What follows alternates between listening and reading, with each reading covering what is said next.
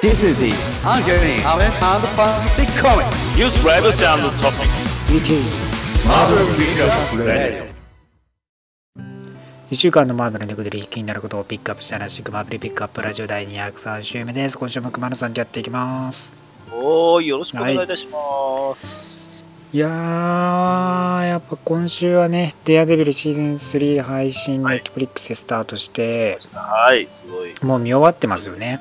もちろんもちろん見終わってますよ。皆さんもね。まあ、見終わってない方はね、もう本当話題聞かずに見てから聞いてほしいんですけど、いやー、はい今回もすごかったですよね。すごかったですね。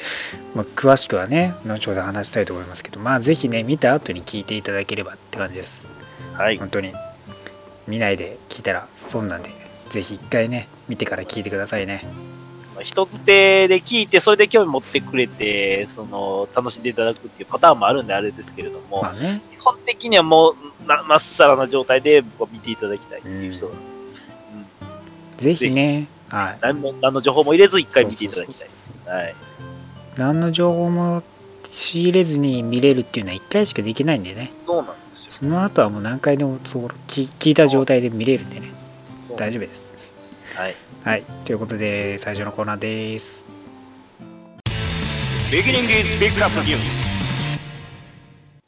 さあ、今週のピックアップニュース、まずはですね、トム・ホランドが映画スパイダーマンファーフロムホームの新たなコスチュームをお披露目しております。はい。はい。えー、撮影がですね、完了しました映画スパイダーマンファーフロムホームですけども、まあ、そこでね、トム・ホランドが、えー主役のね、スパイダーマン役トム・ホランドがジミー・キンメルライブでね、出演して、コスチューム姿で登場してきてという感じですね。まあ、その、ホームカミングの時とまたコスチューム、色合いもね、変わってて、ね。赤と黒って感じでね、やっぱスーペリアスパイダーマンを彷彿とさせるような感じになってますよねそう。ですね。確かにそうです、そうです。まあ色合い的にはやっぱちょっとシックな感じになってますからね。まあかっこよくはなってますけど、機能面とかでも変わるのかなって感じですよね。どうなんでしょうね。まあアップデートした感じなんですかね、自分でね。ああ、そうか。ピーターがやったっていう可能性もあるんやね。トニーがこうなんか改良していちいち渡してくれるのか、ピーターが独自に改良したりして、まあ、使ってんのかっていうところも気になるところなんですけどね。そうね。まあ頭いい子なんで自分で作っこうねいろいろやってもいいと思うんですけどね。えー、でも高校生の見てトニーのその技術を超えるものが作れるのかな？いや超えることは不可能だと思いますけまあ、ど、なんか、まあ、独自のものを付け加えるみたいな。なんか今でいうドローンとかやっぱねこう胸についてるのがパワーアップしてかもしれないね。そう。ね羽が生えて飛んでと 飛んだり。そうですいや、なんかスパイダーマンじゃないな。それスただパイスパの羽イダーポットとか出てくるかもしれないかもしれない。そうですね。もっとはい。もしかしたらなんか可愛くなんか七色ぐらいの風船がふわーって出てきて、ぷかぷかって浮くかもしれない。なんで？まあでどんな機能になってるのかね気になるところですし、まあねえ。やっぱり足が4つ生えてくるのかな。スーペリアスパイダーマンっぽくね。どうしますか？まあまだわからないです。まあアベンジャーズ4がそもそもどうなるのかって、まあ、時系列的にもね。その後なのかどうなのかっていうのはまだねこう公式的に発表されてないんでね。そうですね。うん、まあ気になるところですけどもね、まあ、えー2019年ね、日本公開予定となっておりますんでね、はい、しばしね、こう詳細や情報、まあ多分夏頃になると思いますけどね、はい。はい、お待ちいただければなというところです。ワクワクしながら待ってます。はいえーそしてディズニーがマーベルスタジオによる2020年7月31日の公開予定日を削除しております。はい。はい。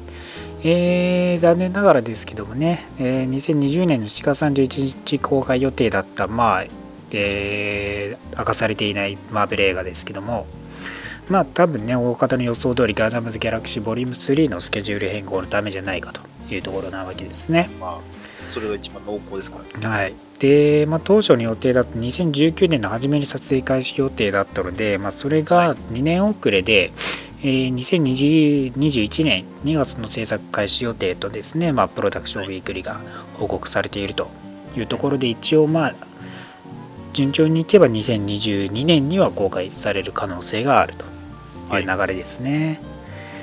まあ、なので、そうですね、他のまあ、フェーズ4以降は特にまだこう公開スケジュールが詳細にこう明かされていない部分が多くて、どの作品がいつ公開なのかっていうのは予想するぐらいでしか今できないんですけどね。まあ、なんで、アベンジャーズ4以降にこう一気に発表していくのかなというところではあるんですけどね。そうですね。はい。まあ、アベンジャーズ4見たから、あこれは納得みたいなキャラクターも出てくるかもしれない。そうですね。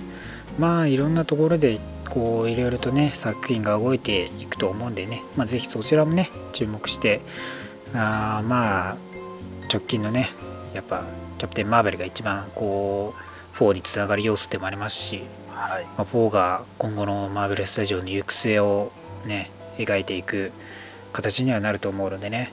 本当もうまあ半年ねお待ちいただければというところですね。まあ、もちろん、あれですからね、キャプテン・マーベル2も、もちろんね、可能性ね。としてありますし、えまあ、次誰が担っていくのかみたいなねところもありますからね。ええ。えみんなが大好き、ミズ・マーベルももしかしたら発表されるかもしれないです。カマラちゃんねあるかもしれないです。欲しいです。ね。はい今後のねマーベルスタジオの作品にもねぜひ注目しておいてください、はい。えーそしてドラマルーク・ケイジが正式にキャンセル発表しております。はい。はい、えードラマルーク・ケイジですね。シーズン2が、まあえー前々月ね、えーまあ、配信されたんですけども、まあ、シーズン3を匂わす中で、こうまあ、キャンセルになってしまったというところでね、はい。えーまあ、正式に報じられたわけですけども、まあ、アイアンフィストがね、先週、またシーズン3をキャンセルっていうところが発表されてて、はい。まあ、ちょっとね、残念な情報がこう続いているんですけど、2019年内にやっぱこう、ディズニーの独自のストリーミングサービスがね、まあ、始まるはい。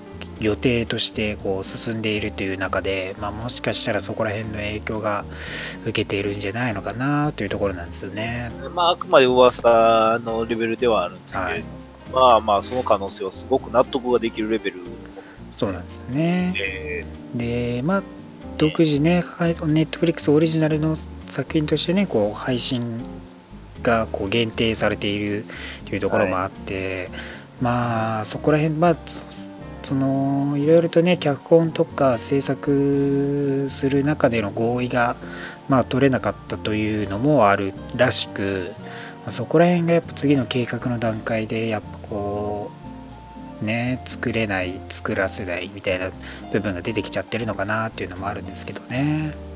まあまあ、難しい話は分かりませんけども、とりあえず、まあ、やるに、その、新しい配信媒体でやるにしろ、また続いてほしいっていうところがやっぱり、ねまあ今、ディアデブルシーズン3が配信されてて、で、はい。まあ、ジェシカ・ジョーンズシーズン3もやる予定では今のところありますし、で、パレンシャシーズン2もね、もう撮影が終えて来年というところがあるんで、まあ来年までは確実にこう、なんか作品をね、えー出て、まあ、順次終わらす、終わっていっちゃうのかもしれないのかなというところなんで、まあまだ作品を見れるのでね、そちらもまあ、辛抱強くね、待って見ていただければなというところで、はい。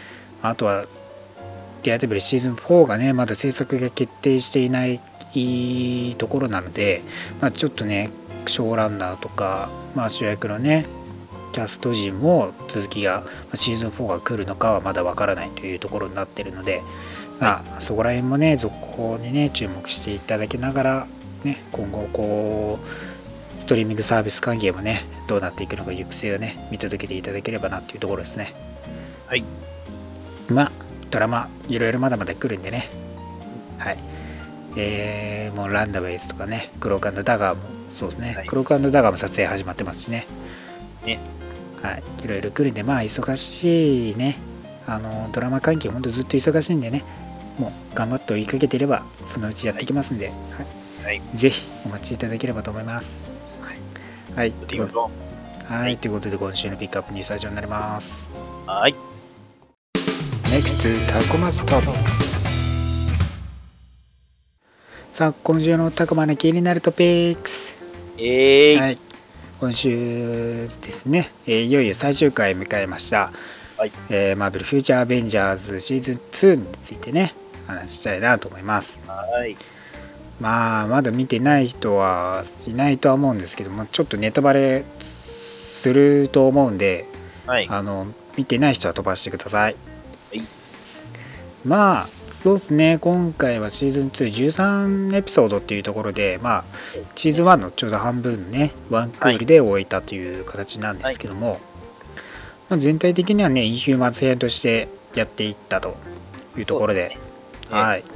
まあ、そうですね、やっぱカマラちゃんのストーリーがあり、で、えーそうですね、キット怪獣のはい。話もありっていうところで、インヒューマンズ関係の話がこうてんこ盛りだったわけですけど、まあ、何にせよ一番最初に出てきたのはやっとビスコがね主役会が出てきたと まあ、ビスコは確かにね、シーズン1の時影薄かった。まあ、存在はしてても、ないがしろにされてましたから割とねそうですね。あまり会話も集まずというか、ビスコとそのキャラクターとの会話があまりなく、ねビスコをうまく使いこなせてなかった感がちょっと出てたんですけどね、はい。まあ、確かにね。まあ、ビスコの反乱と言いつつビスコ主役会かと思ったらただのあの振り返りですからね 夢落ちやったですしね。ね はい。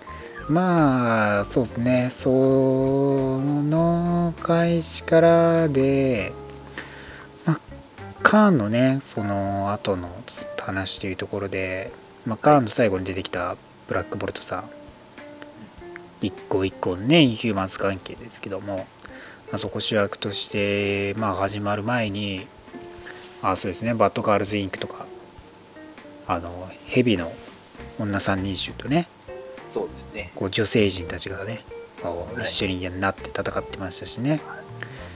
こうかと女思いき性、や、うんあの回は、あの3人が、あのーメインヴィランかなと思いつつ、フットでしたけどね。ふっと出てきましたね、最終的にね。はい。意外、意外なね、人物出てきてましたからね。そうです。面白かったです。ね。まあ、女性陣今回ね、フィーチャーされてることも多いなと思って。そのそうですね。確かに妖精が強い、そうですね。なんかエピソード的にも、こはいう主役として、まあ、カマラちゃんの影響もあるんでしょうけど、結構女性中心に回すことも多かったりして、まあ、割と主人公である誠が割とこうちょっとこうサイドポジションに行ってる感じがうん。あったような感じはあったんですけどねはいはい。こう主役を譲るというかまあいつも出張ってたのをちょっと抑え気味に来たのかなっていうとこまあ、ろもね、出てきたと思ったら、大体ブルーノとイチャイチャしてそうそうそうそう。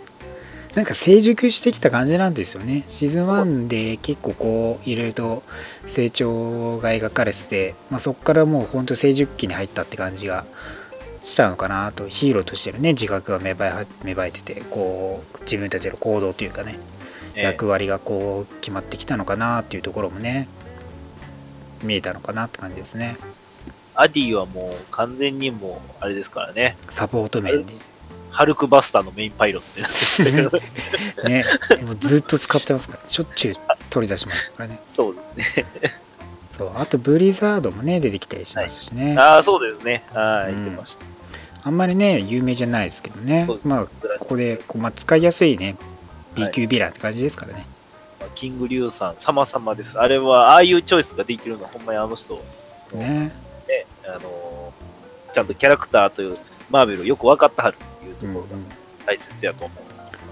そうアディの回で言えばやっぱあれですね。ホークアイと猫とアディですね。ああ、そうですね。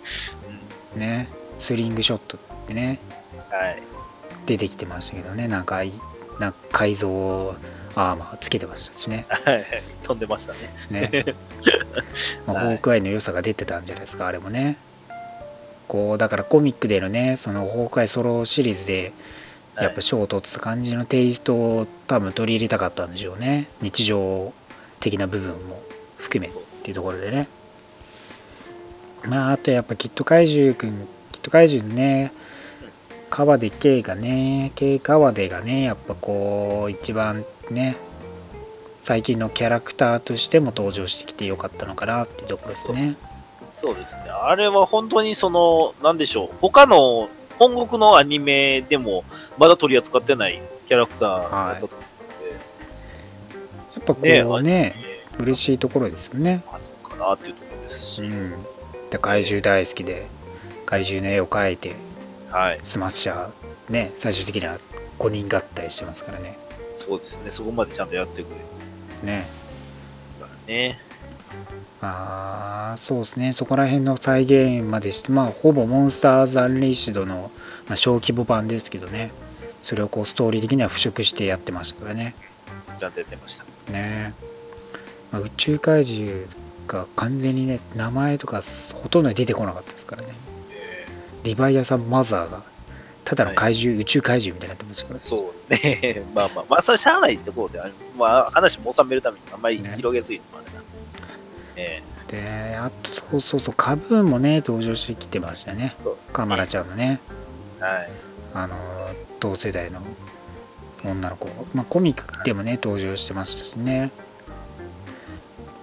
テリジェンミストのね下りがね割とそういえばはしょられてたなって感じあるんですけどああ、そうですね。もうちょっとなんか、テリジェンミストによる被害とかいろいろ、ね、ねあるはずなんで、そこら辺ちょっと面白かったかもしれないですけど、ね、見てても。こう経緯がよくなんか分かんなかった感じになってますよねなんかこうミストをどういうどうしてこう散布されてたのかみたいなそうですね。確かにね、そう、ミスト自体の登場が少ないような確かに気はしたな。それよりかどちらかというとお家騒動の方、まあまあどうしてもインヒューマンズって言ったらお家騒動の話になるんであるまあ家ですからね。確かに。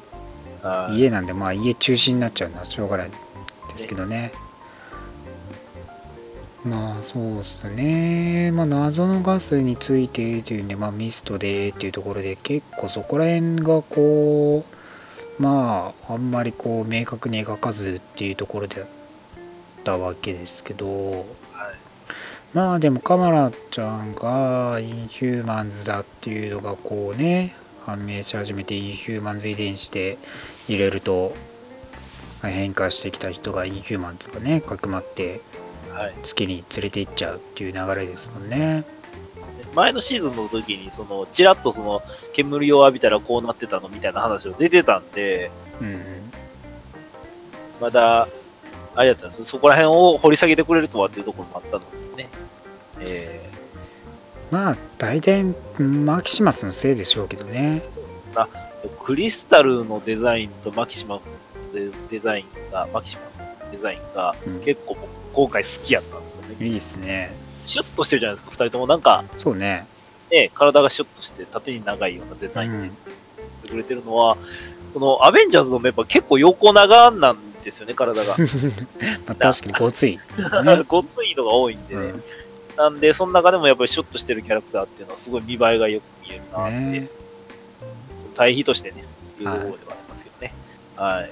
すごい良かったんじゃないかと思います。ねまあロック上可愛いですからねほんとね。ね、ロック上のね、やっぱり描き方も良かったです、ねもっとロック上映せって思ったらねやっぱみんなそう思ってたでしょうしねそう。まあでも、ロック上の横には女の子がいるっていうのも、もうなんかあれですね。で定番であちゃんと払拭してますからね、そうですね。よくある雰囲気がありうん。トライトンもねかっこよかったですしね。ああ、良かったですね。はい。うん。カルナ君も良かったですし。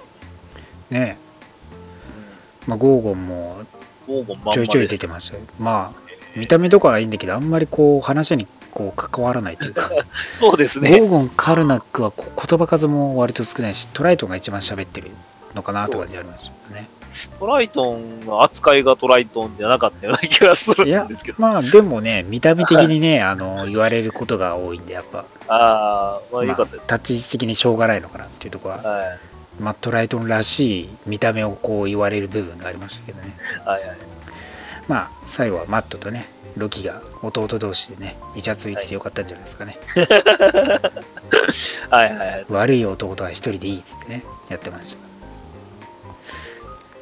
まあ、一応ね、こう、まあ、シーズン1でのカーンの下りと、カーンからのインヒューマンのね、謎っていうところが、まあ、描かれてて、一通りは、まあ、フラグ的なものは回収しきって終わったのかなっていうところがあって、まあ、誠たちもヒーローとしてね、こう、公の場で、こう、晴れ舞台に立ったというか、まあ、一段落した感じなんですかね、一応は。でまあまあ、まあ、なんか、その、なんでしょう、その、また次のシーズンに続くような予告がなかったので、あ、なんかやってくれるかなと思ったんですけど、全然なかったので、まあでもあの流れで終わらしたら多分、第3シーズン欲しいんですけどね。ねやってくれると思いたいんですけど、まだまだね、はいやる要素はあると思うんでね。えー全然多分出せますし、もうそんなマーベルのキャラのね、層の厚さって言ったらもう、うんね、すごい数なんで、いくらでも多分キャラクター出せる。まあ出すのにね、また権利があるんであれですけども。はい。まあ、こうでも、見やすくてね、ストーリーもこう、良かったんでね、テンポというかね、流れもね。ぜひこのままね、続けてほしいんですけどね。はいまあ、今後またね、発表されるかもしれないんでね。ああ、やってくれると期待してね、はい。見守っていきましょう。あと、ワスプでかなったのが面白かったですね。ああ、ジャイアントマンだったんですよ。そう。そういえば、ピム出てきてましたね。そうです。ピムが出てきて。ねむしろ、ピムの背景にね、その、え映画の、MCU の映画版の、あの、ワスプのコスチュームの、初めて出てきた時の、はいはいはあの、絵みたいな感じの背景になったのも良かったです。い。ね。ちゃんとおおじいちゃんバージョン出てきてましたからね。ジャパン割と年取ってたね。はい。うわ、なんか若いとね、ろくなことにならないですか？そうやねんな、もう、あの、やる気があるハンク・ピムは、絶対に空回りするんで、そうですね。ダメですよ。まあ、だからウルトロンとかやった後でしょうからね。まあね、ね。かまあ、アベンジャーとか活動、活躍ね、してきてましたからね、ある世界だとね。そうですね。はい。まあ、そんな感じでね、まあ、はい。ぜひね、こうシーズン3やることを願ってね、はい、首を長くして発表を待っていただければなと思いますね。はい、これに関してはまだ見てない人は、まあ正直また、あれなんですよね。再放送はいがすぐ始まるので、すぐ始まりますからね、一はいはい。まあちょっと見逃した人、見逃したね、回とかあればそこでね、また見直していただければって感じですね。D ライフに関しては普通に契約して見ることもできますし、はい。アプリで無料で何の会員登録も必要なしに見ることもできますので、ね。傘でも楽しめます。はい、はいぜひね、まだ見てない方はね、見逃した回も含めて見ていただければなと思います。はい。よろしくお願いします。はい、ということで、今週は以上です。はい。ありがとうございました。NEXT Comics Living さあ、今週のリークレビューです。はーい。はい。えー今週、まずは、はい。えースパイダーゲドン2号ですまあ、ね。ははいい。はい。まあ、前回ね、スパイダーゲドン始まって、えーはいまあ、このインヘリターズをですね、えースパイダーバースでやっつけて、核で壊して世界に置いてきてという流れがあって、で、まあ、前後で、こうスーペリアスパイダーマン、オットーがね、えースーペリアオクトバスがね、オットーがこのインヘリターズのクローン技術とかを使っ,、まあ、使ってて、まあ、それでクローンね、自分のクローンをね、大量に使ってたら、実はインヘリターズにそれがね、えー経由してやってきてて、で、インヘリターズが復活して、まあ、それをね、察知してたスパイダーズたちとね、まあ、戦いになるんですけども、ノワールと UK が簡単に殺されてしまうと。はい。はい。あんなにウェーブウォーリアーズで活躍してた2人があっさり殺されてしまうと。そうなんですね。はい。残酷ですよね、やっぱりね。ねで、まあ、で、復活して、で、まあ、そうですね、えー、ピーター大好きっ子のね、あのモーランさんはですね、えーはい隊員で、えーピーターのところにね、一人赴いていくと。一人会いに行くんですね。大好きですから。モーラン、ピーターのこと大好きです。大好きだよーって言って会いに行くんですよね。私帰ってきたよ会いに来たよって感じで会いに行って、まあ、戦っていると。ボッコボコにしてね。ね 愛愛の鞭を叩きつけてるわけですよ。はい。はいまあ、エネルギーをチューチューしていきたいっていうところなんですよねそう。ですね。ピーターのエネルギー、今度こそチューチューしてる。はい。まあ、で、ジェネックスとバーナが復活してというところで、まあ、その2人と、えー残りのね、スパイダースで戦いになるわけですよと。はい。で、まあ、強力ですからね、全然勝てないわけで、で、このクローン技術を使って、夫の、まあ、他のね、兄弟たちも呼び寄せようと。で、グエンにね、怒られながらもね、早く破壊しなさいよっ、つってね。はい。で、まあ、この基地をね、自爆させようと。で、グエンがね、最後まで時間を稼ぐっていうんで、一人だけね、スパイダーグエンが残って、他の人はね、えー、ルームワールドの方に戻すという感じですね。はいで、そうですね、バーナがね、こう、グエンのね、あのエネルギーを吸い込もうとしたら、うわ、なんだこれ、うわ、神病とだ、神病とまとってやがる、こいつ神病とまとってるって感じになってね、あの、吸えないと。神病とがいるとね、あの、ダメらしいですね。神病とは嫌いらしいです。ベノムバースとだいぶ相性悪いっていうそうですね。ベノムバースとは全然もう相入れないんでしょうね。ところですね。はいはい。まあ、多分宇宙生物だからね、こう動物、ね、雲のトーテムでは実際ないのでね、うんこうはい、動物関係としては見れない感じなんじゃないですかね。で、まあそうですね、この爆発の中で巻き込まれてグエンもね、亡く死んでしまったのかっていうね、はい感じではあるんですけども、まあ他のメンツ逃れていますけどね、結局ね、あのみんな、兄弟たちはね、復活して、じゃあお父さんも復活させようとね、えーインヘリターがね、躍起になる、またね、動き出すわけですけど、はい。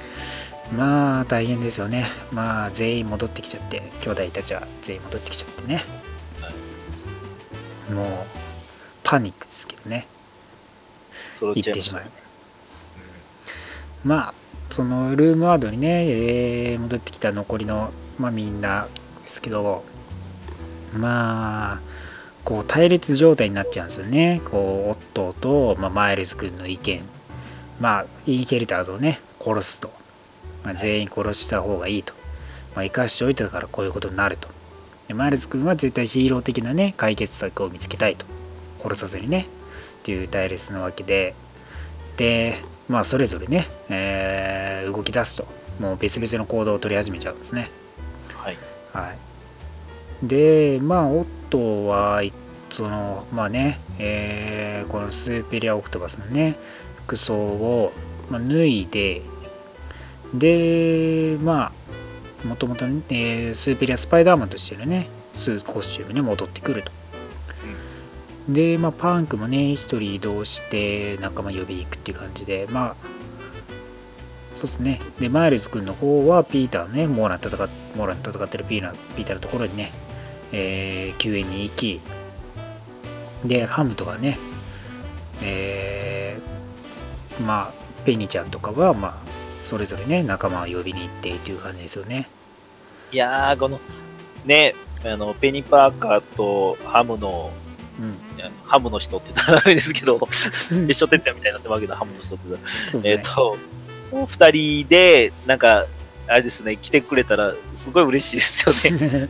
まあまあまあ、愛嬌がある二人というかね。そうですね。ね二人で来てくれたら、ちょっとなんか、世界から可愛い子来たみたいな感じになってそうですね、面白いですよ。はいまあ、それがね、それぞれね、エッジ・オブ・スパイダーゲドンでね、描かれているような内容だと。はい、で、オットーもね、2プレイヤーも、あの PS4 版ね、スパイダーゲドン05で、はい。はいやってたね、えー PS4 版のね、スパイダーマンを呼びに行ったり、で、あとはね、クローンの、ピーターのクローンのケインと、えーベン・ライリーでね、はい、スカウトしに行ったと。いうようなところですよね。で、まあ、ルームワールドで、そのね、あのーカーンがやられてしまうんですよね、あのバーナに。まあ、もともと兄弟だったんですけどね、まあ、このインヘリターズのね、やり方に、こう、反旗したね、カーンさんがね、こう、グレートウェブとしてね、役割を担ってたんですけども、はい。そんな彼がね、ついに殺されてしまうと。スパイダートーテムになってしまったわけですよね。このグレートウェブになることで。で、吸収されて殺されてしまったと。エネルギーを。で、しかもそれなぜか、なぜバーナがもこっちに来られたかというと、スパイダー・グエンが持ってたあのテレポート装置を奪ってたっていうところで、で、グエンは生きてたんですけども、グエンは別のアース3169に生かされてたと。で、立ち往生、立ち往生することになってしまうと。もう移動できないんで、テレポート装置がね。はい。はい。取られちゃったんで。で、どうなってしまうのかっていうところですね。はい。で、そのね、動向が描かれていくのがスパイダー・グエン、ゴースト・スパイダー1号ですね。はい。はい。で、女性陣が描いていくのがスパイダー・ガールズの方になっていくというところですね。まあ、今回としては、まあ、それぞれね、こう、インヘリターズが帰ってきて、どう、どうこう動き出すのかっていうところをね、中心にというところなわけですけども、まあ、そうですね、こう、まあ、スパイダー・グエンの方でも、こう、別のね、自分の本来いる世界とは別の世界で来てて、まあ、ちょっとピーターと出会ったりするんですね。まあ、そこら辺がね、こう、移動できないで、まあ、誰かが助けに来てくれる以外の移動方法が多分見つないので、ああ、待ってるしかないね。はいまあ、そこでのね、世界での活躍がどう描かれるのかっていうのもね、これ読んでほしいところと、あとスパイダーガールズというところで、はい。ね、こう、もうね、ふ2人ともね、スパイダー、このスピーターのね、あの娘としてね、こう会い、会う時が来るわけですよ。あのメイデイとアーニャ、あ、アーニャじゃない、あのメイデイとあのスパイダーリングスですよね。はい。で、そう、まあ、中間、仲介役でアーネがいるみたいな感じなんですけど、はい。このね、会った時のね、で、実はピーターのそう娘のメイデイっていうのを明かすというところで、リニュー・ユア・バースと MC2 のね、こう、はい違い、違いというかね、そこら辺の、こう、同じ娘なんだけど、こう、違う感じがね、またこのスパイダーリングでね、どう影響を与えてしまうのかっていうところもありますしね。メイデイはいろいろとこう、活躍してきた中でもいろいろとね、こう、経験値がね、多分高いですからね。ね。そこら辺のね、やりとりもね、ぜひこのね、スパイダーガールズとかでね、読んでいただいてという感じですね。また、いいもので本当にいろいろと絡み合いながらというところに進んでいくので、はい。はい。で、またこの対立がね、多分、まあ、戦ってはいないんですですけども、この2つのね、チームとしてのね、対立、マイルズ側と、こう、オットー側の、まあ対決になってしまうとかっていうところもね、このスパイダーゲドン3号の方にね、はい描かれていくので、まあ、そこら辺も注目して読んでいただきたいところですかね。はい。まあ、多分、まあ、オットーはね、いつもね、スパイダーバースの時でもピーターにはまかってましたからね、まあ、しょうがないですけどね。まあ、どうなるのかね、ぜひね。はい。あと、スパイダーフォースってね、うんボルト・オブ・スパイダーズとかもね、来ますから。ああ、そうですね。いっぱいでほんまにタイイン込めてますんでね。はい。あの、レオパルドも出てきますんで、そっちも読んでおいてください。そうです。はい。えー、そして、インフィニティ・ウォーズ、アラクナイトですね。はい。はい。まあ、インフィニティ・ウォーズのタイインということで、インフィニティ・ワープスとしてね、えー融合キャラの、えーストーリーに描いていくよというところで、はいまあ、ムーンナイトとスパイダーマンのね、こう、合わせなわけですけども、融合というところで、まあ、荒くナイトに、ね、なるという過程をね、描いていくんですけどね。まあ、小さい頃にね、ベンとこうメイね、おじさん、おばさんとね、一緒にいたピーターが、まあ、このゴブリンに襲われてしまうと、はい。野生ゴブリンに、野生の緑パンツ、緑はい紫パンツ履いて、ゴブリン・バイ・ナイトですね。はい。ノーマン・ラッセルです。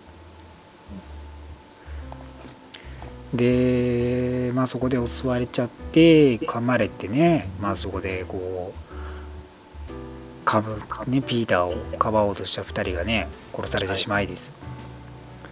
で、そこからまた雲に噛まれるんですけどね、さらに、さらにね。さらに噛まれる。噛まれに噛まれまくる。かわいそうですね。まあで、まあ、ムーンナイトとね、まあ、スパイダーマン的な要素がね、合わさるんですけどね、まあ、そこから15年くらいね、またってヒーロー活動、アラクナイトとしているっていうところね、はい。入るわけで、あとは、そうですね、モービウスのね、複合のやつとね、えー、そうそう。で、ハリーがね、そう、はい。あの、一応サポートキャラとしてね、ピーターの正体知ってるんですよね。はい。珍しい立ち位置ですね。そういうのってね。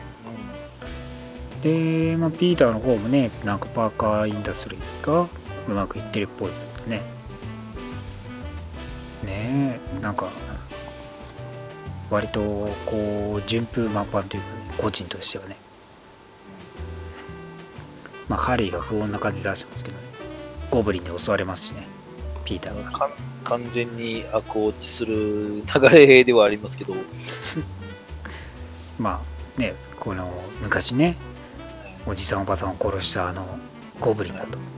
はい。で、まあ、戦っている中でね、最後、ハリーに裏切られちゃうんですね。はい。ハリーに撃たれてですね。ははい。い。で、実はお父さんだはい。というところでね、はい。まあ、実はね、こう、知ってたわけですよね。ゴブリンだっていうのはね、ハリーがね。かわいそうに。ねえ、そんな中で、ね一緒にいたわけですからね。まあ話続きますけどね、ハリーが、まあ、ハリーの思惑と、まあ、ノーマンがこのゴブリン化した感じね、15年を君ゴブリンしてたんですか？って感じですけど、今までどこいたんですか？って感じですけどね。そうね。もうなんか、一食って生きてたとしか思えないんですけどね、この襲い方はね。ね。まあでもね多分そんなに出没してなかったんでしょうけどね。まあ。ピーターもあんまり忘れてたっぽいですからね。どんなやつに襲われたのか。ねえまああのーそのムーンナイトとスパイダーマンの複合なんですけどムーンナイト的な要素がもうちょっとこう後に出てくるのかなって感じなんですけど。ムーンライトの、まあ、出自が、まあまあ、基本的な、本当になんか3行ぐらいで終わるような内容ぐらいしかわかんないんですけど、僕、正直。その、例えば、なんでしょう。えっ、と、あれなんですよ、今、今、なんだっけ、今今週とかでしたっけ？今週ってね、のなんか神様に、そうそう。なんかね、依頼されてるみたいなとこぐらいしかわからないんで、そこら辺どそう要素がなんかそう出てきてないから。わかんないそうなんですよね。そんなに精神分裂もしてなさそうだしっていう。はい。なんかどこら辺の要見た目的な要素でしかあんまりこう感じれなかったんでもうちょっとムーンナイト感出してもほぼスパイダーマンだったんでね。もっとクレイジーなムンナイトがそう出してもいいんじゃないのかなと思ったんですけどね、えまあそんな感じです、まあはい。インフィニティ・ウォーズもねいろいろ続いていくんでね。そこら辺もチェックしておいてください。ー、です。でそしてリターン・オブ・ウルバリン2号ですね。はい。えーウルヴァリン帰ってきているというところで、まあ、記憶がね、ほぼない。で、謎のね、科学者女性アーナとね、えーまあ、この、えーね、ヴィランとして登場してきた、この、パー、パーセフォン、パーセフォンね、はい。を追うっていうんで、まあ、その下っ端とも追ってるわけですけど、その下っ端の敵がなんとね、まあ、オメガレッドはね、前回、明かされてましたね。さらに、ダケン、ね、息子だったまあ、記憶ないんで分かんないですけどね、気づいてないですけど、まあ、その記憶がね、蘇り始めてですね、ああ、知ってる、お前を知ってる。みたいな感じになるんですけどね。で、そのね、戦ってる中でね、こう、ね、爪がね、熱を帯びていくんですよね。で、まあ、多分怒りのね、ボルテージによって、こう、熱が爪から発せられるみたいな感じらしいですね。はい。で、ガソリン、ね、ボードのガソリンぶちまけて、それに爪、ね、熱で燃やして解放者にするみたいな感じで、あはいの息子をあの火で燃やしてました。燃やして海に放り投げてました。いいっすね。なんか、完全に格ゲーキャラな感じ、いいっすね。まあね、こう、記憶がね、わからない状態でね、なんかね、こう、アーナにもね、キスされたりして、覚えてないんだっつってね、いうところで、まあ、ね、追っていってる中で、まあ、感じ、ね、このローガンを感じ取った人物がいるわけですよね。このセレブロで、ね、ジーン・グレイが、ローガンを見つけたと言ってね、キティに話してところで終わるんで、次、X メンとローガンが対峙して、多分まあ、今、また記憶がないんでね、あの、ローガンが暴れ出すでしょうとはい。いうところです。まあ、あれですね。あの、熱の能力を持った爪ということなんでね。うん。僕は個人的にはその爪にラム肉を3切れほど刺したいですけど。あ、はい。はい。美味しく出来上がりそいや、あの、刺したところしか焼けないですけどね。う。いや、ええ感じになんか、全体的にうまくは多分焼けないと思いますけどね。遠赤外線かなんか出てくると思う。なんじゃそれ。怒りのボルテージ、遠赤外線で。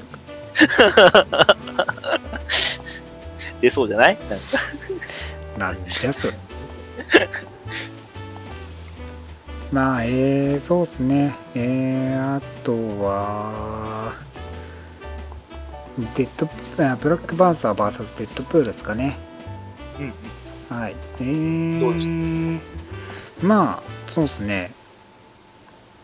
単純に対立しますよね。まあ、ブラックパンまあ、まあ、その、デッドプールがブラック、その、ワカンダに来ちゃうわけですけど、はい。その、まあ、この、レッキングクルーとの、レッキー、レッカーか、レッカーオンリーとのね、この戦いで、はい。で、まあ、なんすか、郵便配達員のね、有名なウィリーさんがね、こう、受賞になってしまうんですよ。はい。知ってますよね？いや、あんまりわかんないです。あウィリー・ランプキン知らないですかね？いや、あんまり存じ上げないですけど。郵便配達してる人。有名なんですかまあ、知ってる人は知ってるんじゃないですかね。知ってる人と知ってないるじゃないですか。感じですね。どう考えたらこれね。多分ね。えはい。で、まあね、その戦いの中でね、デッドプールもね、派手に戦って、負傷してしまって、えで、まあ、彼を救うためにビブラニウムが、まあ、必要ですと。はい。で、まあね、こう、デッドプール的にはね、ビブラニウムね、はい、渡してくれっていうんでね、ビブラニウムの塊を手に入れるためにね、わかんないにこう訪れて、ブラックパンサーにね、ちょうだいっつって、よく渡してくれるなと思うところもね、まあなかなかなんですけどね。なかなか、あれですよね、秘密主義な、ね、功績なはずなんですけどね。むしろお前どうやって入ってきたんって感じでね、あのー、やつが入ってきましたって感じでね、大声がね、パン、ね、ティチャルに報告してるんですけどね。しかも入ってきた時に入れたくないキャラクターの一人やと思うんですけどね。入ってきた時なぜか白ナマタタ言ってますからね。白ナマタタって言ってます。どこの国と間違えてるのね、で、ね、象になりすましてきたみたいですけど、まあ、象のたんな飼育担当っていうか動物園の作業員がガバガバなのかななんか。着ぐるみ着て着ぐるみ着て潜入したみたいですけどね。着ぐるみ、象の着ぐるみ着たところで、いや、わかると思うけどな。もうボーってね象他の象泣いてないんで一人だけ泣いてますからね。まあ。大丈夫。まあ、ガバガバですね。はいまあ潜入して、まあ、入り込んではい。でビビラニウムくれと。まあお前は絶対武器とか兵器にする気だろうと。誰が渡すかという当たり前な回答が返ってくるわけですよね。はい。でも欲しい必要だからでね。まあ案の定デッドプールが切りかかってきてですけどね それにねなんかねそうあの秘密兵器としてねまああの首里がね、えー作っていたなんかその細胞をまあ治療するために、まあ、一応なんか作ってたんですけどねそのレーザーみたいなを照照射してはい。細胞を切断させるんですよね瞬時にこう、まあ、医療用に作ってたんですよね。レレーザーメスみたいな。感じですね。でまあそれをねこう、まあ、切断して治療するナノタイプのこう武器として作ってたのを、まあ、デッドプールに食らわせてまあそのせいでですねなんと腕が復活しないんですね。それで攻撃されちゃうと。腕切断されて腕が戻らない。ふざけんなよみたいな感じなんですねまあそれがねそう細胞が、まあ、健康な組織じゃまあヒーリングファクター自体は自分の細胞じゃなくて、まあ自分の細胞を再生す再生するわけじゃないです、まあ、ヒーリングファクターは別の人から取り込んだ、まあ、ロローガン・ウルバリンからねうん。まあ、取り替えたものなんで、まあ、もともとはね、自分のものじゃないんで、こう、がん組織を治療するっていうね、ヒーリングファクターから受け付けられないんでね、まあ、残念ながら腕は切断されたままになって、はい。はい、この、まあ、片手オンリーでやるしかないっていうんでね、ギリギリでこう、テレポートして逃げるんですけど、はい、片手で分かったと戦うっていう感じになってますね。おお。まあ、秘策があるんでしょうけどね。いやー、もう考えてないちゃいます、あんまり。秘策があるっぽいですけどね、デッドブル。まあ、どうなるよね。どうなるのやらですけどね。まあ、どうせ治るでしょうけどね。って感じですね。はい。まあ、あとは、そうですね、X メンブラックジャガーノートで、まあジャガーノートの精神の中での話が出てくるんですけど、まあ、一応ね、その、サイトラックとの、あのーサイトラックによる、こう、原因、まあ、幻影というかね、まあ、脳内での戦いで X メンと戦わされている状況なんですよ。で、まあ、現実ではこうサイトラックの周りでっていうんで、サイトラックがね、試練を与えてる感じなんですよね。で、まあ、実際こうね、あのー力をね、解放すると、まあ、サイトラックすら倒せるぐらいな、こう、ボコボコにするぐらいな感じになってるんですよ。ま、その力の源がね、サイトラックじゃなくて、まあ、じ自分のね、怒りによるものにま変わっていったと。ジャガーノートとしての力だけじゃなくてね、はい、自分のね、怒りがこうパワーできるというところで、まあ、サイトラックだけに頼らずに、そのジャガーノートとしての力を、まあ完全に自分のものに変えたというような流れなんですね。はい、まあ一応だから前よりもパワフルになってる感じです。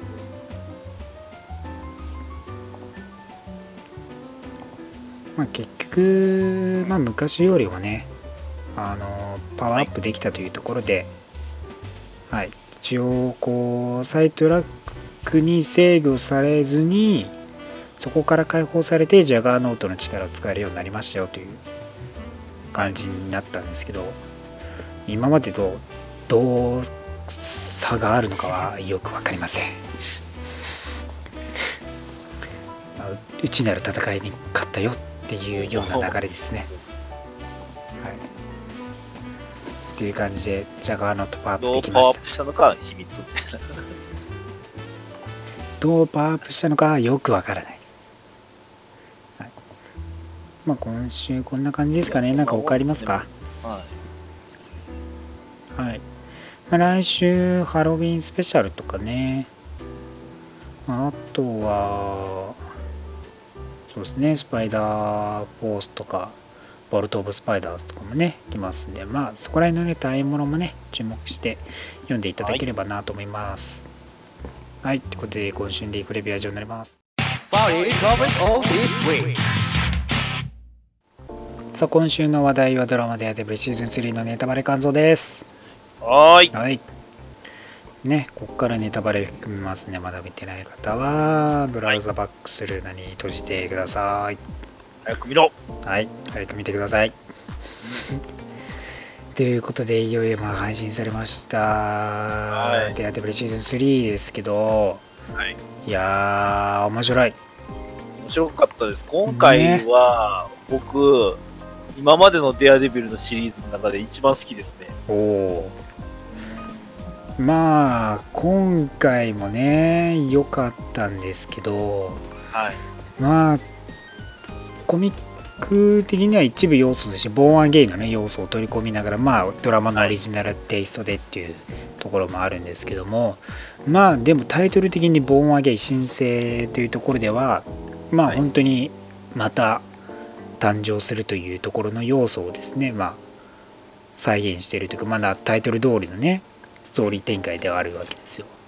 はい。まあ、一度死ん、まあ、ディフェンダーズで死んだ、まあ、ある意味一回死んだマットが、まあ、再び生まれるまでの過程を描いていくというような感じなわけで、はい。まあ、一度闇というかね、悪魔に、まあ、それこそそれ、本当にデビルになってた、デビルとして生きようとしてマットがね、マットとして生き返る、最短、申請するまでの過程が描かれているなっていうところですね。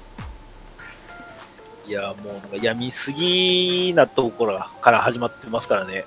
まあ、いろいろとね、もうディフェン、まあ、シーズン2から、えー始まって、あのまあ、パニッシャーの下りとかもね、ありつつで、まあ、エレクトラの死が描かれて、で、もう彼にね、ディアデブリにはならないと言って自分の正体を明かしたわけじゃないですか。はい。で、まあ、いろんな悲劇を乗り越えようとね、いる中で、まあ、ディフェンダーズにまたデアデビルに戻らざるを得ない状況になったと。で、まあ、フォギーもね、まあ、マットをね、えーディアデベルに戻す戻るようにね、まあ、スーツを持ってきてというところがあって、で、結局マットはディアデベルとして死んでしまったと。はい。いうような流れだったんですよ。まあ、実際にはね、生きてて、まあ、マットだけ、こう、下水道のところで逃れることが奇跡的にできて、はい。で、聖アグネス孤児院の方にね、えー行って、まあ、マギーね、えーまあ、治療してもらったというようなところですよね。まあ、シスターマギーが出てきた時からもう僕はいつ、いつ来るんだろうっていう思いの中見てたんですけど、ねえ、まあそこら辺のね、そのマットがこう、ボロボロに本当状態になって一回、ある意味死んだわけですよ。で、まあ精神的にももうボロボロで、生きてることに自分が納得いってないですよね、ねあれってね。死ぬね死のうとある意味してたわけですよね、エレクトラと一緒に。で、まあ死ねなくて、で、結局彼はもうマットを捨てようとしたわけですよね。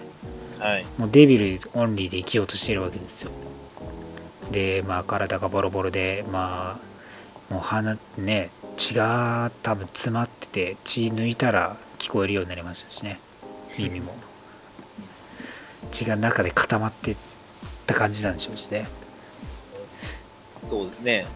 うんその聴力とかも全部それのせいでダメになって。ね恐ろしい体ですね、でもね。で それを耐え抜いて、ね、また戻ってきて、もうボロボロな体の状態でもまたトレーニング始めてますからね。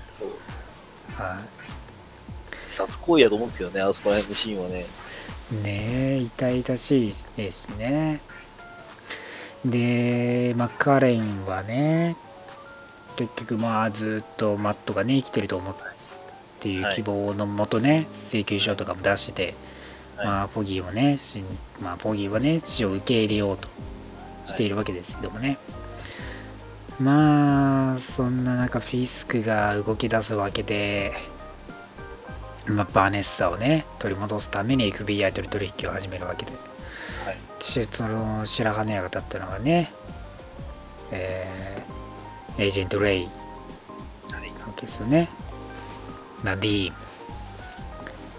まあ、このね、ナディームをね、ちょっと、その、義理のね、えーお姉さんのためにね、こう、がん治療のためにね、まあ、借金までして、というところがあって、まあ、昇進がね、うまくできなくて、まあ、FBI としての地位的にもね、まあ、自分に不満がある、まあ、正義感が強くてね、家族思いなね、はい。いい人なんですけどもね、こう、やる気あるんですけど、はい、優秀でもありますしね。FBI 自身が硬すぎて、その、生活が不安定な人を昇進させるわけにいかないという。はい。っていううね、ありがあるで、まあ、この頃からね、上司はね、ちょっと怪しいなとずっと思ってたんですけどね、最初の時から。と。なんか怪しいなっていうねうまいこと操ってますもんね、言葉的にね。そうなんですよね。なんあか誘導手段、ってるけど、こういうところがあって、こういうところがあってって、なんか、誘導されてるような感じ。そうなんですよね。まあ、そこの、フィスクの計画がね、動き始めるわけですけどね、協力して、で、アルバニア人ですか。はい。の、まあ、犯罪者たちを撃ってですよね。で、ナディームはね、こう、功績ね、得て、で、もうどんどんね、逮捕し、ね、成功して、まあ、こう、活躍できる中で、まあ、フィスクを利用しようとね、するわけですよね。逆に、実はずっと利用されている。ねまあ、自分を裏切った仲間を手よく FBI に売ることによって、自分のやりたかったことを FBI に肩代わりさせるっていうような計画やったんですよね、あれ結局ね。ねで、まあそんな中で、結局ね、この刑務所内でこうやられるところで、はいこうはいフィスクの命が危ういっていうところで、まあ、ゲーム所から出してですよ、はい。一流ホテルに連れて行くわけですよね。はい。ありえないですよ。なんで一流ホテルじゃないとダメだったんですかね。ねえ。まその間安アアパートでよかったと思うんですけねえあのホテルでも結構こう有名なホテルで警備とかも多分行き渡らせられるんじゃないですかねど。はい。よく海外ドラマでも出てくるホテルあーそうですねなんかそこら辺にあるラボホとかでもよかったんじゃないかな。なんモーテルとかねホテルレインボーとか、そこら名前の。ひどすぎるけどね扱いが まあ彼の私物もね返還されつつですけどもね、はいはい。まあこう FBI と取引してる中ではい。でまあこの刺したね人間が消えててっていう流れがあってですよねはい。まあデアデマットもねデアデブリとして活動を再開し始めて、まあ、死にたいんですよね結局ね彼自身はねデアデブリとしてもそのまま居場所を探してるね。感じですよねえまあフィスクが出てきたというところでフィスクを追い返したいというところの活動一本になっててーはい。でまあその活動がね結果的には彼に指令で渡ることになってまあ記者としてね知られて生きてるんじゃないかっていうんですけどもねまあこうフォギーにはまだね受け入れられてないって感じですねこの物語の中でやっぱりいろんなキャラが出てきてますけれども、うん。結構お多い人数が、そのフィスコを倒そうと動いてるんですよ。そうですね。なんやったらもう街の人、みんなフィスクを捕まえたくて、しゃあないぐらいのね。で、反対しますからね、そうですね、人たちばっかりやと思うんですけど、はい。これでも、その、うまいこと、その、フィス人心掌握といいますか、うんそういうもので捕まらないね。まあ結局襲撃されて、はい。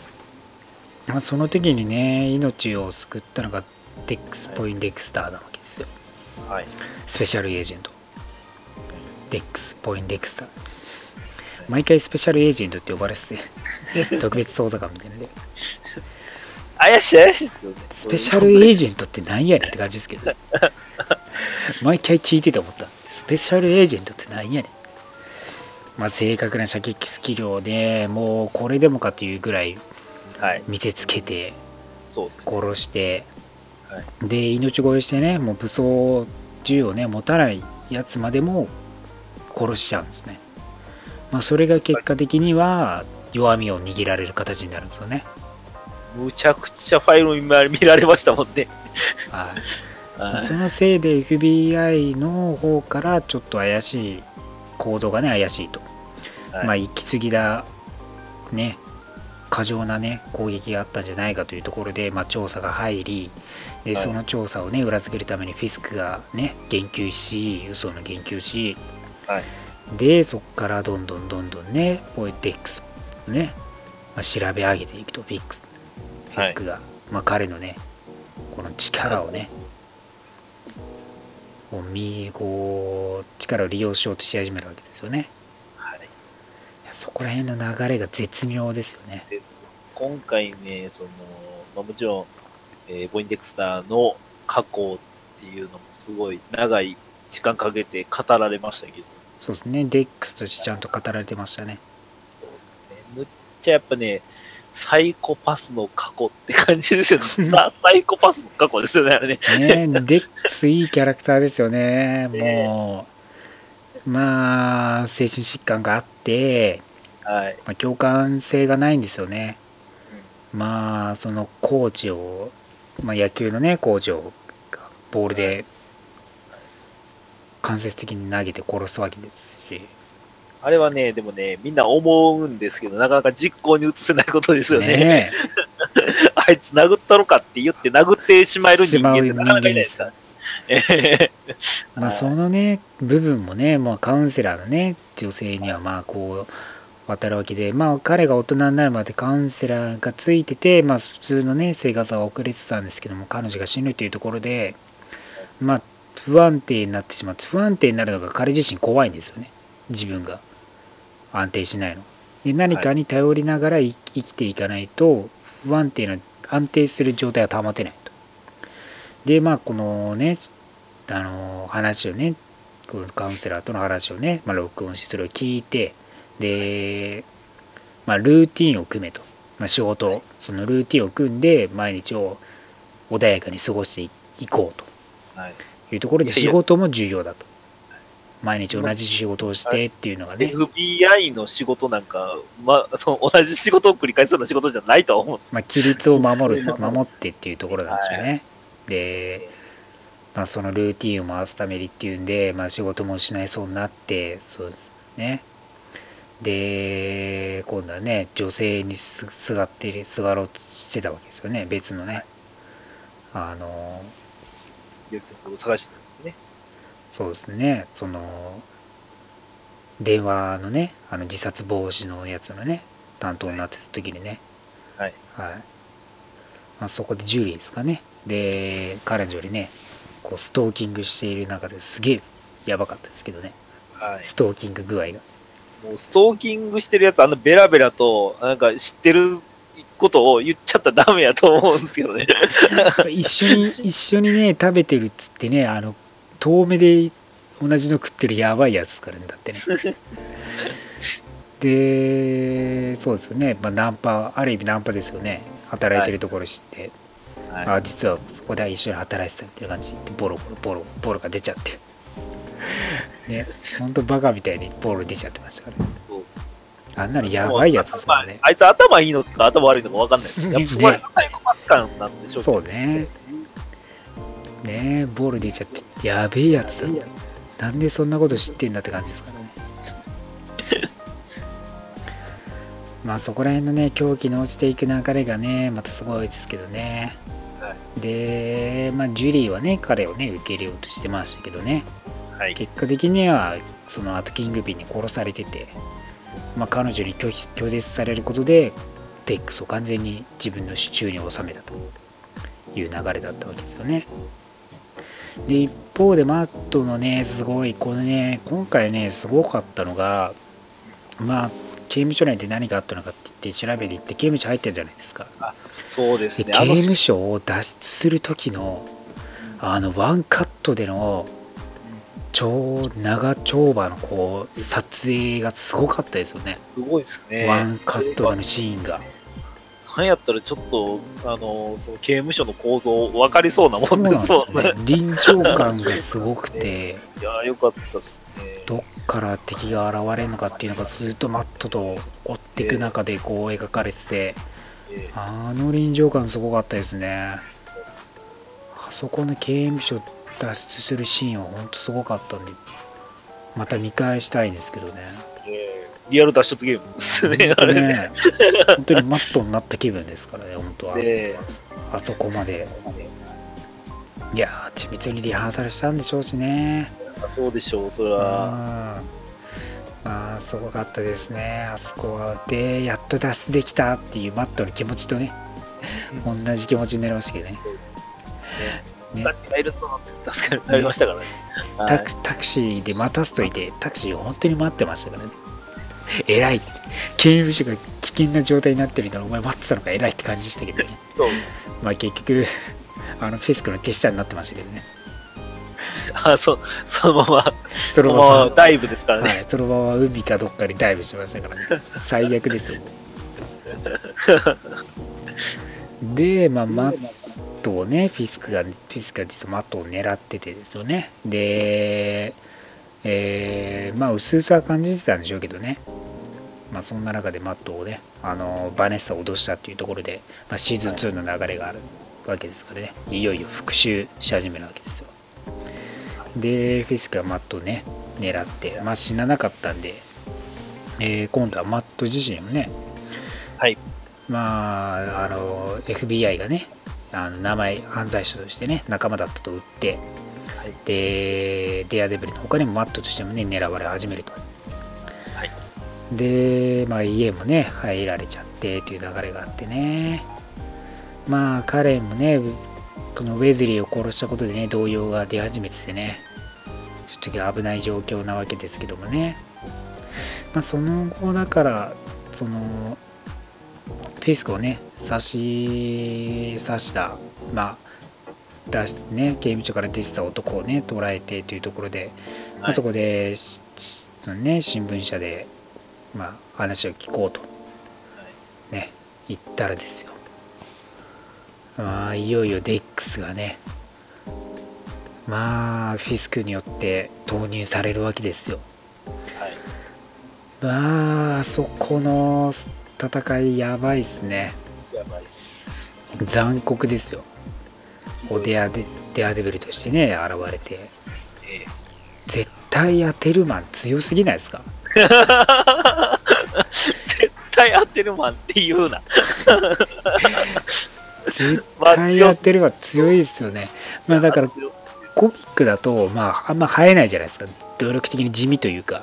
まあまあまあ、もちろんね、その、もちろん止まった絵なんでね。そうそうそう。え投げるだーそけなんでれが、そうそう、ちゃんとあ動いて当たってる、ほんまに糸でね、あの、ものを移動させてるかのような、スそうなんですよ。ムーズに、ああの、相手に当たるっていうのをすごい見てて気持ちよかった。本当にブルーズアイなわけじゃないですか。そうですよ。もう全部当てて、はい。もうどんどん殺していって、負傷させていってですよ。で、その初めてマットが戦った時のマットの苦戦のされ具合もね、やっぱ遠距離に行かせたらもう全然かなわないわけじゃないですか。はい。もうやられ放題、当てられ放題で、壁越しにボール当て当てられたりして、壁に隠れてても壁、あの、隠れてても壁に当てて当ててくるんですよ、だって。もうどうやったって逃げられないって感じになるわけじゃないですか。絶望的ですよね、あれ。はい。マジで現れたら。あんなの助かりっこないぞと。無理ですね。ねえ。怖い。怖いやつですよ、ほんまに。本当にやばい。で、結局、まあ、カレンとはね、こうデアデビルだと思わせるためにカレンとね、面識があったから、あの、ま、また会えたね、みたいな感じで言って、全員ね、もうやっつけて、で、商人もね、殺しちゃって。はい。いやあれはね、で、デアデビルのね、名もね、落とせるというフィスクとしてはもう一石二鳥なわけじゃないですか。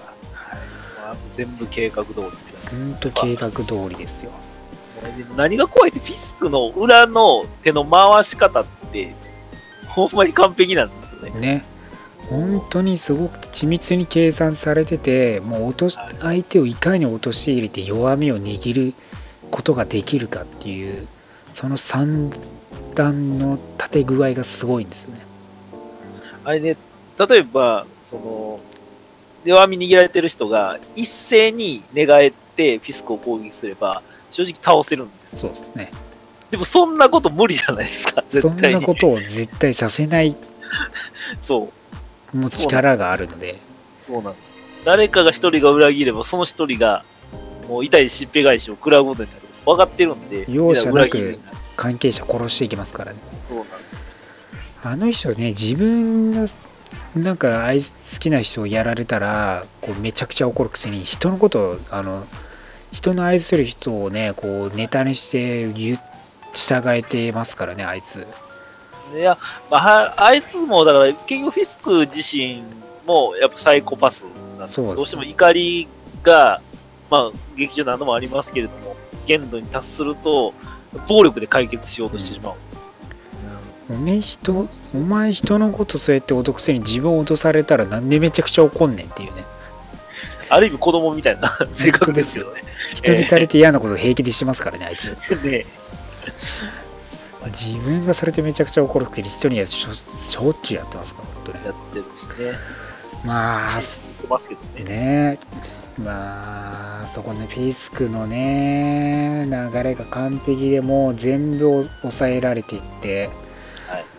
まあそうですねあの彼の上司もねまあデアデビルの正体明かさなかったらまあねクビにされてというところがあってまあフィスクにはかなわないと彼もねこうもう希望がなくなりつつあってというところが、まあ、フォギーがね、まあ、一矢報いるために自分がねあの検事検察検事ですかになろうとして、はい。でその過程でね、まあ、フィスクに、ね、対抗して、まあ、フィスクをね、まあ、刑務所に戻すためにっていうところをね声明を発表して、まあ、表立って活動していこうとはい。しているわけですよね。まあ、そこがね、まあ、ペオポギーもね、ほんとね、一人で結局頑張っちゃうんですよね、マットいなくても。そうですね。ねみんな、だから、バラバラに結構動いちゃうんですよね。ねで、結局、ポギーもね、マットに接触されて生きていることが判明してもね、まあ、かもう何でもやするなとね、関わるなって、フィスクにね、関わらないでほしいわけですよ。マットとしてはもうね、一人でやって、こう、弱みを握られたくない部分もありますからね。ね。まあ、友達が狙われるのが困るというところもありますけど、まあ結局、ポギーはね、もう正義感強いですからね、もう、伊達にね、こうマットと一緒にね、こう戦ってきた人間じゃないですからね、もう平気でこう動いてね、フィスクを倒そうと頑張るわけですよね。こういい男ですからね、ねいい男ですね。彼女もね、ずっとべったりしましたからね。まあ、そうですよね。で、まあ、デアデビルはナディームにね、接触して、まあ自分が本当のデアデビルだと。で、まあ、本当はディックスが攻撃者だとね、まあ、分かって、ですけどもね。まあ、結局、その、向かいのビルでも部屋にも打ち込んでいきますからね、正確に当ててきますからね。はい。あの人は。すごいですよね。怖いですね。まあ、証拠も見つからなかったんで逃げるしかなかったですしね。はい。ねえまあ、フィスクをね、刑務所に戻せると思ってて、まあ、彼にね、記事を書いてもらって戻そうとするんですけど、結局カレンがね、フィスクのとこ行って怒らせて、自分をね、こう、なんか、こう、暴力に震わせるように仕向けて、刑務所に戻そうと。はい。で、ね、そう、フィスクのね、親友だったウェズリーをね、殺したら自分だと告白して、はい。やっとシーズン1でね、伏線を回収すると。そうですね。割とこう、ないがしろにされてたね。なされてた部分ですからね。ももやもやっとして、なんか終わったところですからね、ねそれ判。がようやくね、こう、使われてっていうところで。はい。で、結局、ね、まあ、フィスクが殴らせることができなくてですよ。はい。で、もうリロチの狙われると、逃げなきゃならないとはい感じになるんですよね。ね。まあそこがね、まあ彼もね、頑張ってる、まあいたんですけどね、こう、まあ、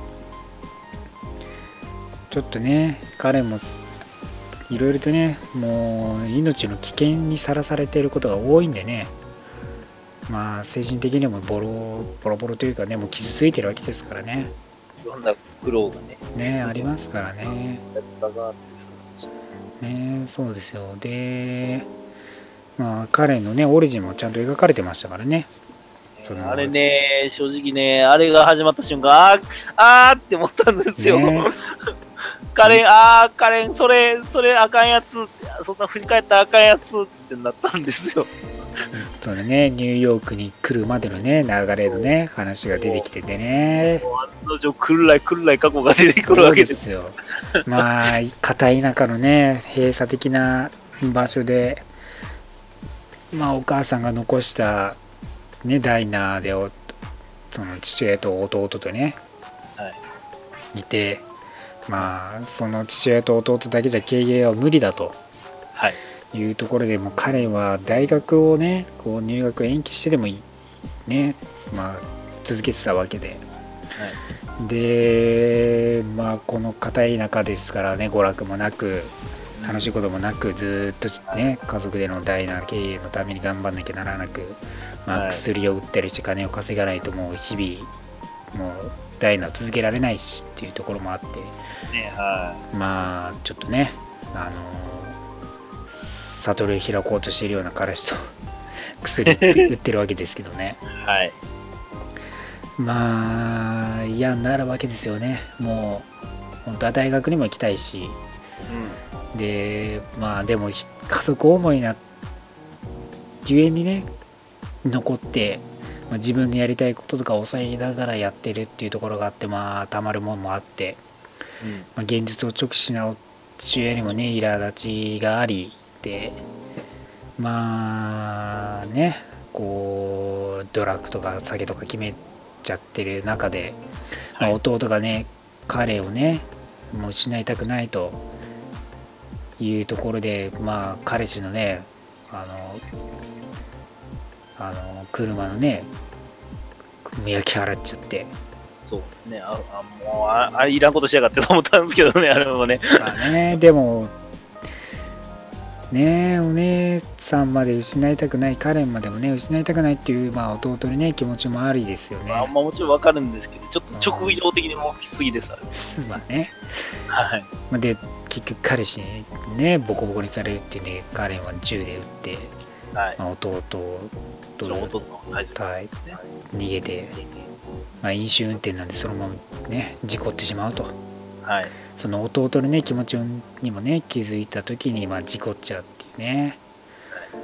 で、まあ、その結果ね、弟なくすっていうね、本当に、まあ、嫌な過去をはい。ね、背負ってるわけでね、そこが悲しいところですよね。家族思いがゆえにね。あんな過去背負えないです、誰も。ね うん。まあなんかね、闇があるというかね、まあ過去になんかあるっていうのはね、示唆されてますけどもね、まあそういう過去で弟を失ってるっていうのがね、はい。悲しく、まあ弟、まあ父親にもね、最終的に拒絶されてしまうっていうところもありますからね。は二度と来ないでい。ね。出されますから。いやー、辛いですね。家族に拒否あの拒否されるってねあんな怖いことないですね。あれでももしかしたら、あの、父親なりのいの歪んだ優しさなのかなと思ったんですけどね。まあでもき多分ね電話でも来てほしくないって言ってますからね。まあ本当にこのカレンが気持ち的にもねこう誰かに頼りたい時にお父さんにかけて戻りたいって言ったんですけど、結局お父さんはもう拒絶してたんでまあ戻れないえ関係なんでしょうね一生。ねえまあそこでねカレンがあってでもうフィスクはねえー一応自由の身になってしまって取引によって。はい、でもうナディームもね手中に収めてですよ。はい。負傷者ナディームねあの嫌な上司にね報告しようとしたら上司も寝返っててですよ。はい。もう全部パーですよ。あの人、あの人は本当に、あれでしたね、このシリーズの、シリーズ、今回のそのシーズンの中での、なかなかし裏の主人公を演じてくれましたよね。ナディームはね、本当に正義感ある人物で、フィスクに取り込まれてしまう流れとかね、正義感でずっと生きてた、確かに、本当、裏の主人公って感じですよね。はまあ、そうですね。で、そこで、まあ、マットはね、キングピンの、こう、まあ、ナディームがね、操られてることも察して、でキングピンがいなくなったホテルに待ち構えてて、キングピンを殺すために待ってると。はいだけど一方でね、カレンが、まあ、教会にいることがバレて、えーそこでカレンの命を救うのが、フィスクを殺すことを優先するのか、どっちかの天秤にかけられてしまうと。ねえで、まあ、カレンがね、カレン、教会、ブルズアイ、そしてデアデビルが揃った時何が起きますかというと、もはい。う一つしかないんですね。そうなんですよ。もう、もうそれが怖くて、もうだから、その回想がね、カレンの回想が始まった時に、はいそれが、完全が来るっていうイメージじゃないですか。そうなんですよカレンが教会行くって言った時点で俺はもう察したんです。やばいんですで、階層入って、あってフラグがもうビンビン乱立しまくったわけですよ。やっばーと思って、はい。あの、あのコミックスの表紙が頭の中にふわっと出てきたんですよね。ねえ。まあ、このボーンアゲインの後のストーリーでね、あるわけですけど、はい。そこで、まあ、カレンがね、ブルズアイにマットを救おうとして殺されるんですよね、結局。はい。はい。マットに身代わりになって、ビールクラブが刺さって殺されるわけですよ。はい。もうそれがよぎるわけですよ、やっぱ。そうなんですね。ね。もうそのシチュエーション絶対来ないでほしいと願ってて、ええそれを救ったのが神父さんだったんですよはい。代わりにね。ね。殺されてくれたったら変な言い方ですけど。はい。フラグを折ってくれたのが神父さんだったわけですね。そうですね。その神父さんもね、ずーっとマットのことを見守ってきてて、お母さんがマギーだっていうことがね、知ってて、はいまあ言えない、まあそこは神父さんが言うべきところじゃないと。はい。まあ、マギーのね、意思を尊重して、まあ、マギーは自分が明かさないことが正しいと。彼に負負担というか重荷というかね、まあ、今更明かさない方がいいというところで、まあ、その、シスターとして彼を支えていこうと、見守っていこうとしててね、それがでも、マットにバレてしまってですよね。はい。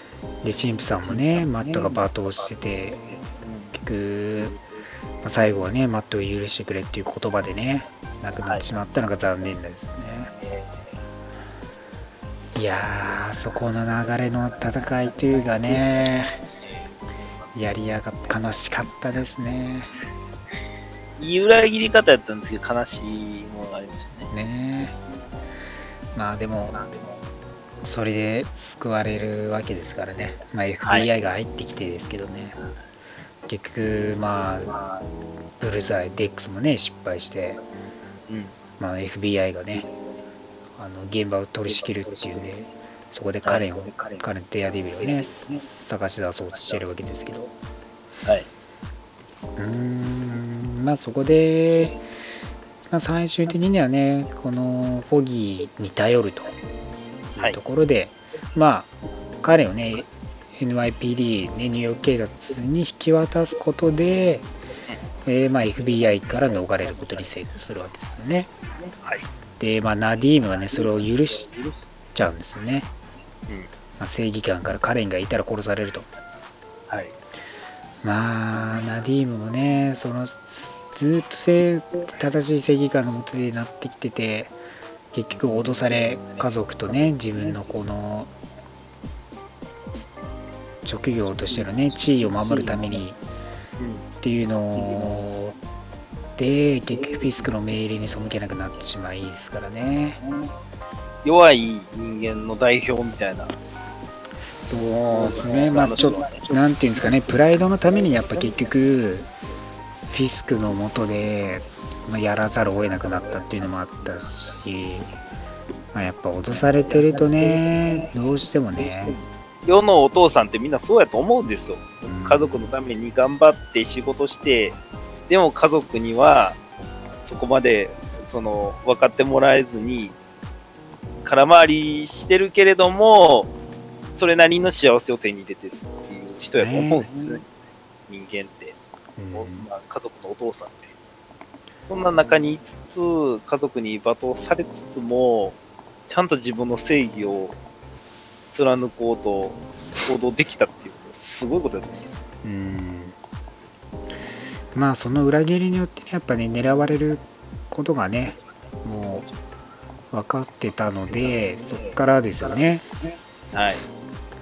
まあその狙われてマットとねはい救われてマットがデアデビルだっていうことを明かして、まあ、ナディームにねあの伝えることによってねはい。結局そのフィスクをねまず最終的に刑務所に戻すための大なんだっけまあ売買売シーンを開いてああー、はいはいはい。供述することで、まあ、フィスクをね、まあ、悪事を全部ばらすとはい。いうところで、まあ、家族たちをね救ってっていうのがあったんですけど、まあ、この陪たちをねはい。フィスクがコントロールしてた、まあ、知ってたわけですよね。なんても先も見とる。ねえ、もう、完全に、用意周到というか、本当に何が起きてもいいより、もう、策を張り巡らしてるわけですよね。もう最悪ですよ、本当に。まあ、ようやくね、マットはね、フォギーのね、やり方で、っていうんで、まあ今までのね、まあ、昔の自分たちの法律を使ったやり方で勝とうとしたんですけど、まあそれすらできなかったと。ねえそこが悔やまれる限りですね。で、まあ結局ナディームもね、それを知って、まあ、自分で家に戻って動き出してというところですよね。まあし殺されることは分かってたんですけどもね。まあ自由の身になってようやくフィスクさんバネッサと再会できてまあいつバネッサ出てくるのかっていうところがあってそう、もうバネッサ役の人が、なんかの、あの、ね、仕事の都合で出れ出れないんじゃないかってね。みんな多分思ってたと思うんですよ。そう。だって、実は出ないんじゃないかあんなに名前出てくんのに出てこへんねんそうそうそうたら完全にフィスクと同じように俺たちもじらされてたっていうだけで。フィスクと同じ気持ちですあようやく会えたみたいなね。ようやく出てきたみたいな感じになりましたからね。あれは。勉強されてんのかなと思ってたもんね。ねえ。ようやく会えたと思ったらね。えで結局ナディーもねまやっちゃえ、みたいなことを言っあてる。フィスクはまあ殺さない選択をして彼を貶めると。はい。した方がいいと思ってたんですけどまあナディーもね殺すことを選択したのがまあバネッサで。はい。これが勝利のきっかけになるとは。これフィスクがこの時に殺さないを選択して殺さないで言ってたらはい。そのまま勝てなかったんですよそうですね。ナディームが死ななかったらフィスクは刑務所に戻らなくて済んだんです完全にこれもうすごい、その、将棋の、その、勝負みたいな感じですよね、結局ね。ねま殺す殺さない、どっちに手進めるっていうのの、手が一手間違えたことによって、しかもその時何も間違ってるなんか全然気づかない気づかないということその時ね。もう、でしていくとそうなんですこの素人のバーネッサを入れたことによって全部狂ってしまったんですねはい。完全にでナディームが結局ここで殺されることによってですねはい。全部その死の直前に残していたこの臨終の供述という形に残るわけですよ、はい。まあ、死の直前にねに供述した人はまあ嘘は言わないだろうという前提のもとそれが証拠として有効になるわけですよはい。でこの臨終の供述によって、まあ、フィスクの行いが完全にこう公にさらされる中で有効な一手になってでついにねマットはもうこのナディームが殺されたという流れがあってもう殺すしかないとフィスクを殺そうと一緒に一手で、まあ、デックスをねこう裏切らせるためにこうジュリーのね死体をねこう殺したのを、まあ、フィスクだということを明かさ明かしてそのまま年狂った 遺体をね一緒に乗せてきた。いや、もうあれもね、サイコパスすぎるんで、完全に最後壊れましたよね 横にカチカチの、カチカチの同僚を乗っけてるっていう、ね。面白いですけどね。でやばいやつ本当ね。でフィスクを殺そうとしてバネスと一緒にね、まあ、はいそれをね、まあ、結局マットに止められるんですけど。はい。まあバネッサを殺すのは本望ではないんでねフィスクだけはまあ殺してもいいとは思ってますけどまあそれによってねナディームの供述がさらされてで結局バネッサの関与もねあのマットは知ってるのでそれをばらされたくなかったらはい。もうカレンとボギーには手を出さず刑務所に戻れというところですよね。はい。まあ、最終的にね結局その自分が今までしてきたことをやり返されてバネッサが弱みになってしまったと。でそれによってね結局彼はもう表立ってね何もできなくなってしまうわけですよね。まあ因果応報という形で自分に戻ってそれが降りかかってきたのはある意味ね仕方がないことなのかなと思いますけどねねいやーもう最終回にしてようやくね、あのね、白いスーツがね、赤く染まるところが見れたという。そうですね。ようやくですよ。血だらけで。はデックスの攻撃もめっちゃ受けてますけど、なかなか死なないですからね。い。そうなんですよ。ねまあ、ようやくね、偽デアデビルとしてデックスも捕まって、まあ、重傷を負ってに背骨折られたんでね。はい。はい。あの攻撃痛そうやったっすね、ほんまにね。ね、ああいった時、あ、俺絶対あれ背骨いってると思って、本当に背骨いってましたね、案の定背骨いってましたからね。まあ、えその X 面関連の権利がなければアダマンチウムでいけたんですけど、原作同様。ーうんまあ、今回はね、別のなんか、鉄を使うっていう感じでね、まあ、背骨を補強されるというところで、ようやくマジブルズアイになって帰ってくるんじゃないのかなっていうところですよね。あななんでしたっけ、なんか、博士が、博士じゃない、なんか、お医者さんが、なんか、なんなんとか日本人、なんかお、大月博士みたいなこと言ってありましたけど、ね、ななんとか鉄をつスティを使うみたいなそう使うみたい言ってましたけど、まあ、あれ使う実験的なねやつ使うって言ってましたからねな。はい。まああと残されたマット・カレンフォギーはねようやくこう3人で戻ってようやく本当にまたマットとして彼が帰ってきてボーンアゲインになるっていう感じですよね、本当に再び戻ってくる誕生するっていう感じですよねまあしかもこう、えネルソン・マードックペイジですよね。まあ、ここ、まあ、綺麗にね、確かに終わってて、まあ、シーズン4ぜひやって、この狂気ブルーザイと戦ってほしいんですけどもね。まあどうなるのかまだちょっとねわからない部分はあるんですけどでもまあこのシーズン3としては本当に締めくくられ方は綺麗に終わってはいたのでね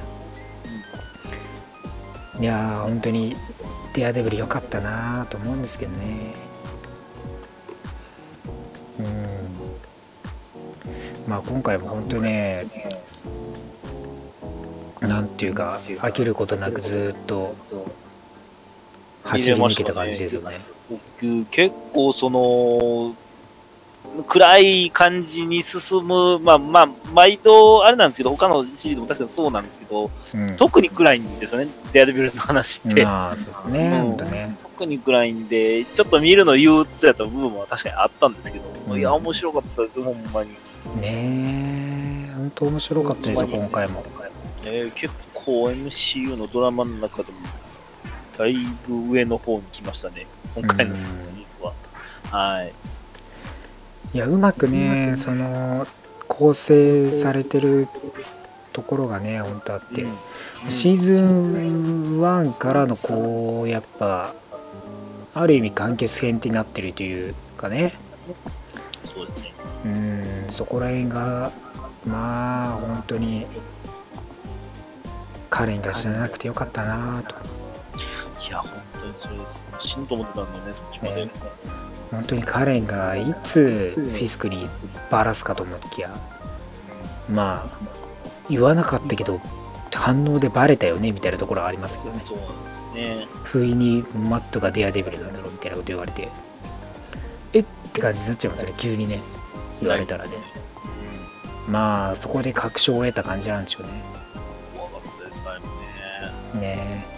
あとね、フォギーのヘセックスが激しい話は別にいらなかったと思うんですよ。いや、あれは、あれは死にそうになって、死にそうになったから、ああ、そうですか。死にそうになった後だから人一倍激しかっただけです。いらなかったと思うんですなんで。はい。デアデビルでもちょっとセクシーなところは見せないとね。あんまりそのやる雰囲気がないから、フォギー以外。はいフォギー以外そういう雰囲気全く今ないですからね、本当。あと、あれですね、その、えーっと、デアデビルのそのスーツを作った職人さんの話とかもあうんありましたよね。あのし、まあ、言うたらもう、あの人も、もう逃げ、逃げたんでしたっけ、あれは。いや、あれは結局、捕まっ思ってたんでしょうてたかな？ちょっと間間忘れてた。FBI に捕まったかなんかで、まあでもフィスあの逃げ切ったのかいや、捕まったな。捕まって、あの、彼女に、こう、言伝えてくれ、みたいな感じで流れてて。で、まあそのままだとフィスクにやられ、殺されちゃうみたいな感じになって、で、どうなったのかはわかんないですよね。うん。あもしかしたら生きてるかもしれないかわかわいそうやし、そうね。もう、もうスーツを作られへんのかなってとこもあったんですよね、正そ直うなんですよね。だからあのデアデビルとしてのコスチュームは帰ってこないのかのかな。もうデアデビルになる必要が多分もうないので、まあもしかしたらスーツあれもう着なくなっちゃうのか、あのスーツいつ着るのかみたいな。部分もやっぱありますからね。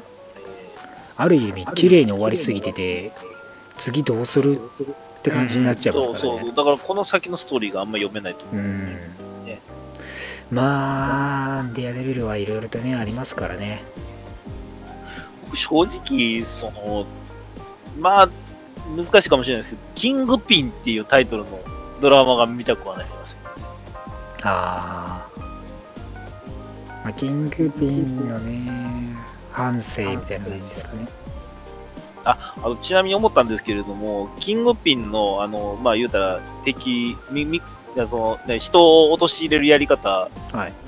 パニッシャーに一切通じないんでね。あいつなんもねえし、あいつなんもねえし、普通に人殺すから。そう、あの、フランク・キャッスルがいたら一気に解決するストーリーでしたね。あれははありましたね。天敵はフランク・キャッスルですよね、本当に。あいつがいなくてよかったですよ、街を去ってて。ほんまにほんまに。あいつが街を去ってて本当によかったです。ラッキーだ。あいつ何も抱えるもんねえし、普通に容赦なく殺すから。多分ね、あの、マイクロとかを人質に取られたとしても、殺すんでね、絶対に。普通に速攻殺して終わりになっちゃうんでね。そうです。まあ、そうですね。でもシーズン2でもある意味そこら辺のね、うまくフランクを利用してたフィスクですからね。まあ何か策はあるでしょうけど。いやー、でも確かに本当今後どうなっていくのかね、ネットフリックスシリーズもちょっとね、まあ、情報続行にね、注目していただきたいなというところですね。はい。まあ、ぜひ本当シーズン4をね、作ってほしくて、まあ、ブルーズアイも本当コミック寄りのね、あの、狂気じみたブルーズアイも見たいですし、ね。